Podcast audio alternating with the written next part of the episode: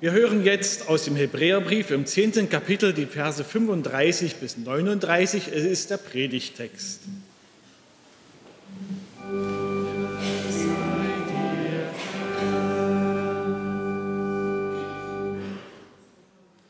Werft euer Vertrauen nicht weg, welches eine große Belohnung hat.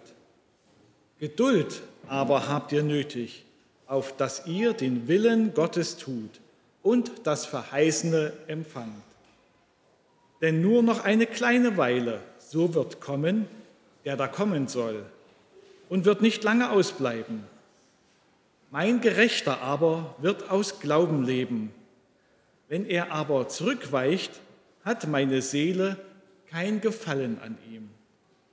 Wir aber sind nicht solche, die zurückweichen und verdammt werden, sondern solche, die glauben und die Seele erretten.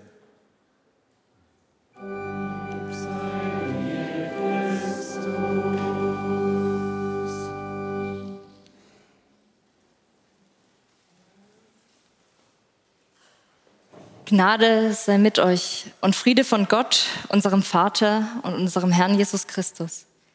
Lasst uns in der Stille um Gottes Segen für sein Wort bitten.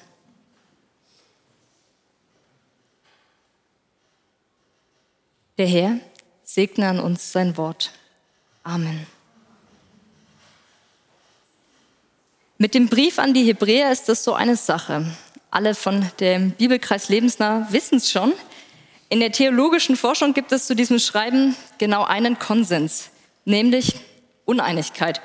Uneinigkeit über den Verfasser, Uneinigkeit über den Abfassungsort und Uneinigkeit über die Abfassungszeit und Uneinigkeit über die Adressaten. Warum ist das so? Diese üblichen Informationen, die man sonst in den Briefen stehen hat, fehlen hier einfach. Fakt ist, der Hebräerbrief zählt zu den Schriften des Neuen Testamentes und wendet sich an eine konkrete Gruppe von Menschen.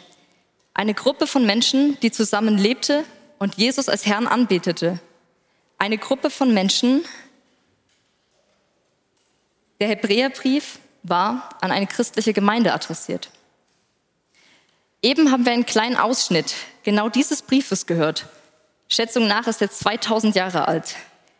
Doch wie würde sich ein Schreiben anhören, das an eine Gemeinde im Jahr 2023 gerichtet ist? Was würde in einem ähnlichen Brief stehen, der, heute als Versöhnungs, der uns heute als Versöhnungskirchgemeinde ansprechen möchte? Vielleicht folgendes. An die Versöhnungskirchgemeinde. Ja, es stimmt. Seit der Covid-Pandemie kommen weniger Menschen in den Gottesdienst. Die Gründe dafür sind vielfältig. Auch die Teilnehmerzahl der jungen Gemeinde hat stark abgenommen. Die Älteren ziehen für die Ausbildung oder das Studium weg und der erhoffte Nachwuchs lässt sich nicht blicken. Die Motivation und Kraft für ehrenamtliche Tätigkeit in der Kirche sinkt. Bei so vielen gesellschaftlichen, beruflichen und familiären Verpflichtungen ist es schwierig, regelmäßig Zeit zu finden. Einige Engagierte powern sich so sehr aus, dass sie gar nicht mehr wissen, wo ihnen der Kopf steht. Für die Arbeit vom Treffpunkt gegenüber fehlt immer noch eine hauptamtliche Person, die die geistliche Leitung übernimmt und im Auftrag Gottes den Menschen im Viertel von Herzen dient. Ihr Lieben, das ist eine ganze Menge und ihr selbst wisst, dass es noch mehr Herausforderungen gibt. Gebt jetzt nicht auf. Vertraut auf Gottes Plan Bleibt im Gebet und lasst Gott wissen, was euch belastet. Rechnet fest damit, dass der Heilige Geist handelt und nach seinem Sinn mit euch gestalten wird. Lasst euch sagen, was Gott versprochen hat, das wird er einhalten. Aber ihr braucht Geduld. Wenn ihr geduldig seid, werdet ihr Ergebnisse sehen. Diese können anders sein, als, wir sie, als wie sie ihr euch vorstellt. Und dann eintreten wenn ihr nicht damit rechnet. Keine Sorge, es dauert nicht mehr lange. Doch wir müssen bedenken, dass das, was uns für eine Ewigkeit vorkommt, für Gott vermutlich nur ein kurzer Augenblick ist. Vertraut auf Gott, glaubt an sein Eingreifen und er wird sich nicht abwenden. Dann ist Gott mitten unter uns und baut schon jetzt mit uns in Plauen an seinem Reich. Gehen wir diese Herausforderung gemeinsam mit Jesus an, denn wir gehören zu denen, die an den Sohn Gottes glauben. jetzt und für immer.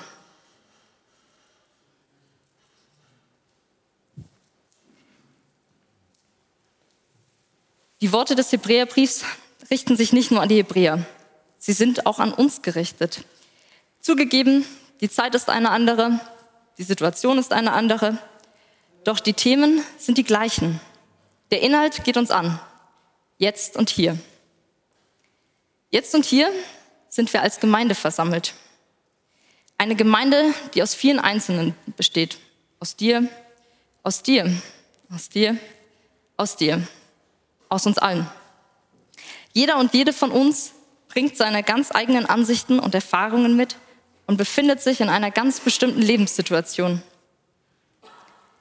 Zählst du zu denen, bei denen gerade alles gut läuft? Du bist finanziell abgesichert und gehst gerne zur Arbeit? In der Schule zählst du zu den Besten und weißt genau, was du in deinem Leben alles erreichen möchtest? Du kannst deinen Ruhestand so richtig genießen. In der Familie gibt es gerade kaum Streitigkeiten. Du bist frisch verliebt oder dankbar für eine langjährige Ehe.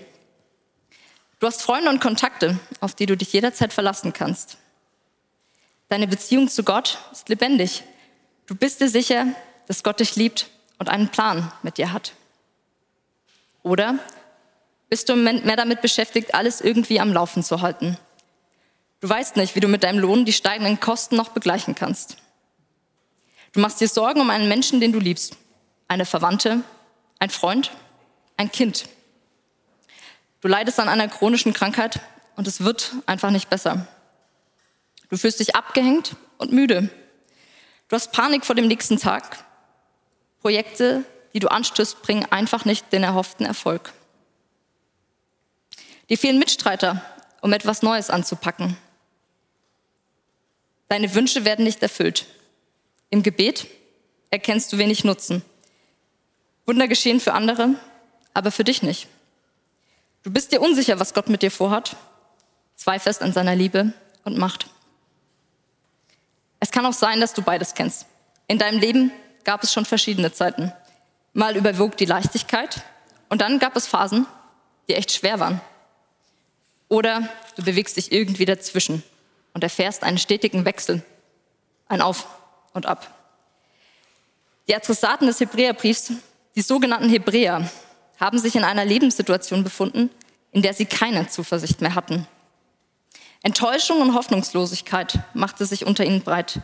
Man muss dazu sagen, dass sie über einen langen Zeitraum hinweg viel Schreckliches erlebt haben. Diese Gemeinde war Verfolgungen ausgesetzt. Die Mitglieder wurden verhaftet, ausgeraubt, beschimpft und misshandelt.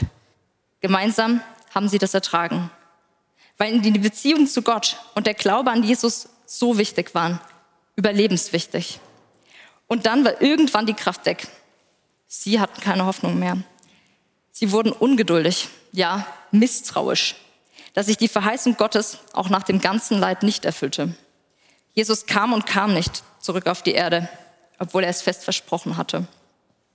Dadurch war der ehemals so stabile Glaube so angegriffen, dass davon nicht mehr viel übrig war. In jener Situation findet der Autor des Hebräerbriefs klare Worte. Werft also eure Zuversicht nicht weg, sie wird reich belohnt werden. Wie soll das gehen, wenn Angst und Leid nicht aufhören und das sehnlich Erwartete ausbleibt? Sind die Worte des Verfassers nur leere Versprechungen? Ein Trostpflaster? Nein, der Schreiber hat seine Adressaten vor Augen.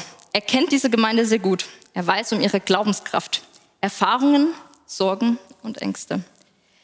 Er ermahnt und tröstet, weil er Mut machen will in einer Zeit, in der gar nichts mehr zu gehen scheint. Trotz allem am Glauben an Jesus Christus festzuhalten. Wie soll das gehen? Was ist denn sein Lösungsansatz? Dafür müssen wir einen kleinen Schritt zurückgehen, denn ausgerechnet die drei Verse vor unserem Predigtext geben einen ersten Hinweis. In Hebräer 10, 32 bis 34 heißt es, Erinnert euch an die frühen Tage, als ihr vom Licht erfüllt worden seid. Damals seid ihr in einem harten Leidenskampf standhaft geblieben. Die einen wurden öffentlich zur Schau gestellt, indem man sie beschimpft und misshandelt hat. Die anderen standen denen zur Seite, denen es so erging. Ihr habt mit den Gefangenen gelitten.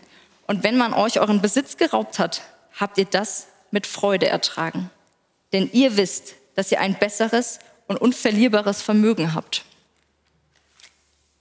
Erinnert euch an die frühen Tage, als ihr vom Licht erfüllt worden seid. Damals seid ihr in einem harten Leidenskampf standhaft geblieben. Die Hebräer werden aufgefordert, sich zusammen als Gemeinschaft an die Vergangenheit zu erinnern. Eine vom Licht erfüllte Zeit. Sie sollen zurückschauen auf das, was sie alles mit Gott erreicht haben. Sie sollen erneut spüren, wie es ist, Gott zu vertrauen und standhaft zu bleiben. Wie schön muss es am Anfang gewesen sein, sich in einer Gemeinde treffen zu können. Einen Ort zu haben, an dem man mit Brüdern und Schwestern im Glauben gemeinsam Abendmahl feiern kann, singen und beten. Jesus näher kennenlernen und sich von Gott gehalten und geliebt zu wissen. Dann setzten die ersten Verfolgungen ein. Die Hebräer waren ziemlich hart im Nehmen. Sie setzten auf Gott und überstanden den harten Leidenskampf. Der Autor möchte, dass sie sich genau daran erinnern. Erinnern bedeutet mehr als nur an etwas denken. Wenn ihr euch Fotos anschaut, dann denkt ihr an das ehemals Erlebte und fast gleichzeitig werden Emotionen freigesetzt. Zum Beispiel bei einem Bild von einer Geburtstagsfeier mit fröhlichen Gesichtern darauf werden Glücksgefühle ausgelöst. Im Idealfall halten diese Gefühle noch ein bisschen länger und bringen etwas Freude in den Alltag. Dieses Prinzip nutzt der Verfasser des Hebräerbriefes. Die Erinnerungen in Form von positiven Gedanken und Gefühlen sollen der Gemeinde dabei helfen, sich in der Gegenwart zu behaupten und am Glauben festzuhalten. Als Versöhnungskirchgemeinde teilt auch ihr zahlreiche gesegnete Erinnerungen. Erinnerungen an Gemeinschaft mit Gott und den Glaubensgeschwistern. Erinnerungen an die Christenlehre als Mitarbeiter bei Promised Land, die Konfi JG oder Seniorenfreizeit, besondere Gottesdienste, Glaubenszeugnisse und noch viel mehr. Wenn ihr euch zusammen erinnert und Gottes Wirken in der Vergangenheit nachspürt, findet ihr darin eine Menge Kraft. Und wenn ihr euch mal so nach links und rechts umschaut, dann seht ihr ganz schön viele, mit denen ihr euch zusammen erinnern könnt. Was ihr jetzt braucht, ist Geduld, fährt der Autor fort. Kurz, prägnant, schmerzlos. Ich denke, das ist der richtige Moment für eine spontane Umfrage. Ich hoffe, ihr lasst euch darauf ein. Und zwar möchte ich gerne von euch wissen, wer von sich denkt denn, oder sie, dass er geduldig ist. Der darf mal die Hand heben. Das muss nicht immer sein, aber so grundsätzlich, wer ist denn grundsätzlich ein geduldiger Mensch? Okay, ja, die Hände gehen langsam zögerlich nach oben. Ich würde, ich würde jetzt grob schätzen, es war nicht die Mehrzahl, aber doch mehr, als ich gedacht habe. Vielen Dank. Und wer von denen, die sich gemeldet haben, dass sie geduldig sind, ähm, würde denn das Ganze noch machen, wenn ihr jetzt in einem Zug sitzt und auf einmal die Durchsage kommt, aufgrund einer Signalstörung verspätet sich unser Zug voraussichtlich um weitere 35 Minuten. Wer ist dann noch geduldig? Ah, doch, es, es sind noch einige geduldig. Sehr gut. Ich muss sagen, dass ich ziemlich ungeduldig bin und vor allem beim Zugfahren. Der Verfasser setzt hier ein klares Statement. Was ihr jetzt braucht, ist Geduld. Tut, was Gott will. Dann werdet ihr erhalten, was er versprochen hat. Jetzt ist die Zeit für Geduld. Die Hebräer sind angehalten, sich gegenwärtig in Geduld zu üben, denn das ist Gottes Wille. Für alle Ungeduldigen unter uns gibt es auch eine gute Nachricht. Es gibt nämlich zwei Dinge, welche die Wartezeit verkürzen können. Zum einen ist es die Aussicht auf die Belohnung, die Zukunft. Für das Warten im Zug bedeutet das die Ankunft. Auch wenn es etwas später ist, irgendwann kommt man an. Und wenn es mit dem Taxi ist, wenn man den letzten Anschlusszug verpasst hat. Im biblischen Sinne meint die Belohnung die Verheißung Gottes. Eine Wohnung im Himmel. Zum anderen kann man im Warten selbst schon einen Gewinn sehen. Steht der Zug still auf den Gleisen, habe ich etwas mehr Zeit, mich mit der Person neben mir zu unterhalten. Oder ich kann die Zeit für mich nutzen und ein Hörbuch hören oder man eine Folge meiner Lieblingsserie sehen. Das Leben als Wartezeit kann ich dankbar annehmen und diese Zeit schon jetzt mit Gott verbringen. Beim Lesen in der Bibel, beim Gebet, beim Loslassen und Vertrauen. Es tut gut, das Herz ausschütten zu können und Vergebung zu empfangen. Es ist großartig, Gottes Liebe und seinen Segen schon jetzt zu spüren. Die weiteren Zeilen des Briefausschnittes zeigen auf, dass die Hebräer nicht die ersten und nicht die letzten sein werden, die sich in Geduld üben müssen. Schon in den Zeiten der Propheten Habakkuk und Jesaja, also weit vor der Geburt Jesu, drängte sich die Frage auf, wann wird endlich der Messias kommen? Der, der die Machtstrukturen umkehren wird, der Gerechtigkeit bringen wird, der das Volk Israel sowie alle Völker erlösen wird. Daher zitiert der Autor hier aus dem Alten Testament und schreibt, nur noch eine kurze, ganz kurze Zeit, dann wird der auftreten, der kommen soll. Und er wird nicht auf sich warten lassen. Aber mein Gerechter wird aufgrund seines Glaubens das Leben erlangen. Wenn er sich jedoch von mir abwendet, habe ich kein Gefallen an ihm. Der Verfasser des Hebräerbriefs macht sowohl die Hebräer als auch uns darauf aufmerksam, dass wir mit unserer Ungeduld nicht alleine sind. Dennoch fordert er uns auf, geduldig zu sein und weiterhin Gott zu vertrauen. Ganz gleich, wie lange die kurze Zeit noch dauert. Absolut wichtig ist, vor Enttäuschung nicht gleich alles hinzuwerfen. Nicht so, wie ich gerade das Papier weggeschmissen habe. Die Beziehung zu Gott ist viel zu wertvoll, als sie aus einem frustrierenden Effekt heraus zu beenden. Stattdessen kann das Innehalten und Nachdenken über die Vergangenheit helfen zu erkennen, wo Gott sich im eigenen Leben, in der eigenen Biografie gezeigt hat. Lobe den Herrn meine Seele und vergiss nicht, was er dir Gutes getan hat, fasst es der Psalmbeter des 103. Psalms zusammen. Ich darf dankbar spüren, dass Gott dennoch da ist, selbst wenn oder da, gerade dann, wenn das Leben erschüttert ist. Wir gehören aber nicht zu denen, die zurückschrecken und damit in ihr Verderben rennen, sondern wir gehören zu denen, die glauben und dadurch das ewige Leben gewinnen. Mit diesem Satz endet unser Text.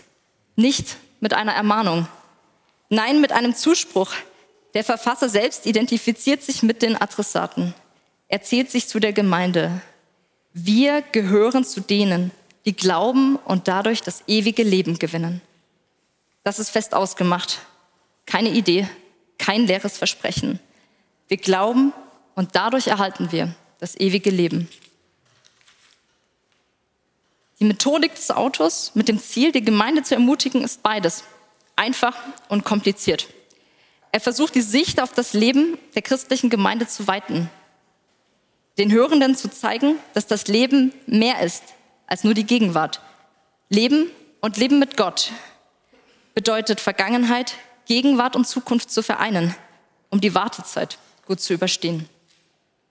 Wenn wir miteinander lernen, die Zeit des Wartens zu überbrücken, indem wir im Hier und Jetzt mit Gott leben und die Hoffnung auf die Zukunft nicht verlieren, dann können wir das Warten, das Erwarten mit Zuversicht füllen.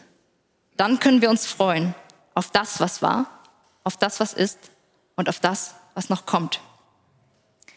Ich habe anfangs behauptet und bin überzeugt, dass dieser Text uns heute etwas zu sagen hat. Uns als Gemeinde hier in Plauen, die aus vielen unterschiedlichen Einzelpersonen besteht. Du bist hier in diesem Gottesdienst in deiner Lebenssituation. Du bringst mit und teilst mit anderen in dieser Gemeinde deine individuelle Vergangenheit, Gegenwart und bald deine Zukunft. Was uns alle miteinander verbindet, ist die Wartezeit. Der Hebräerbrief ermutigt uns, diese gemeinsam zu gestalten. Es liegen Herausforderungen vor uns. Wie wäre es, damit anzufangen, uns gegenseitig zur Geduld anzuspornen?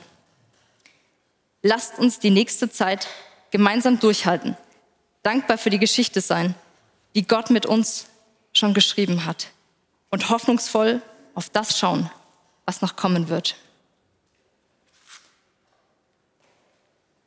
Amen. Der Friede Gottes.